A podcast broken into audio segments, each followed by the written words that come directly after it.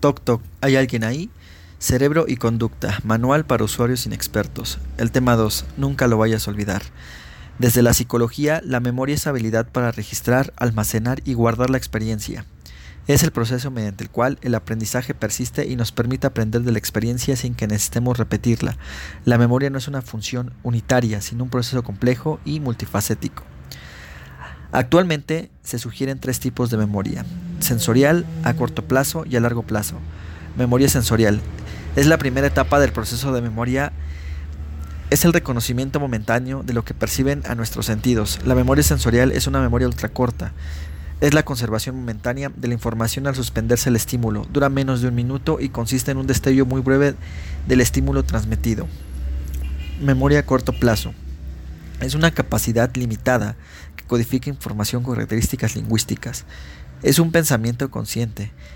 Es el mínimo de información que podemos retomar en un momento. La memoria a corto plazo puede retener 6 o 7 datos en un momento, pero estos se olvidan en 10 o 15 segundos, a menos que se repitan continuamente o se manipulen con otras técnicas para pasarlos a la memoria de largo plazo. La información almacenada puede durar desde unos segundos, horas o varios días, pero no siempre pasa al almacén permanente o memoria a largo plazo.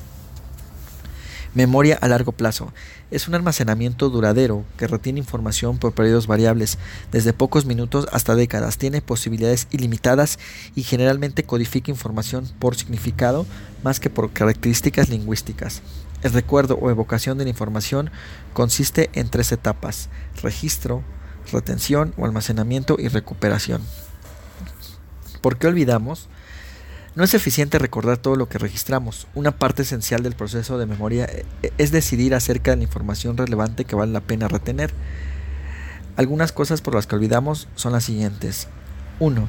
Cierta información nunca llega a la memoria de largo plazo. 2. La información no tiene un conocimiento previo y no tenemos con qué asociarla, por eso es más difícil recordar. 3. Cierta información solo se recuerda cuando tenemos las claves apropiadas. 4.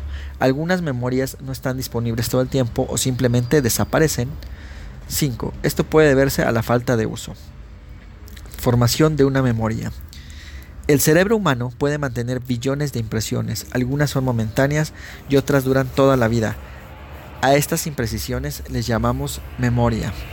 Cuando les prestamos atención a un estímulo, pasan a una segunda etapa, conocida como memoria de corto plazo. Durante la noche, cuando el cuerpo descansa, estos fragmentos son recuperados del almacén, reagrupados o eliminados.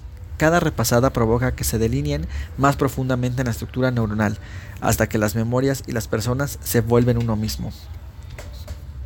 La memoria no reside en una parte concreta del cerebro, sino que resulta del esfuerzo de equipo de muchas neuronas, comunicándose mediante sinapsis y sustancias neurotransmisoras.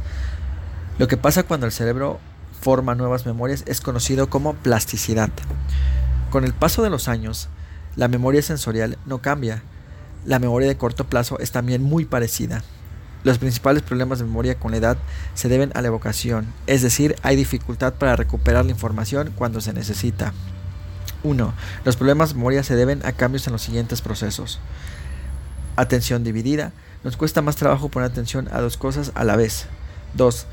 Nuestra capacidad para aprender nueva información. Necesitamos aumentar el esfuerzo. 3. Recuperar.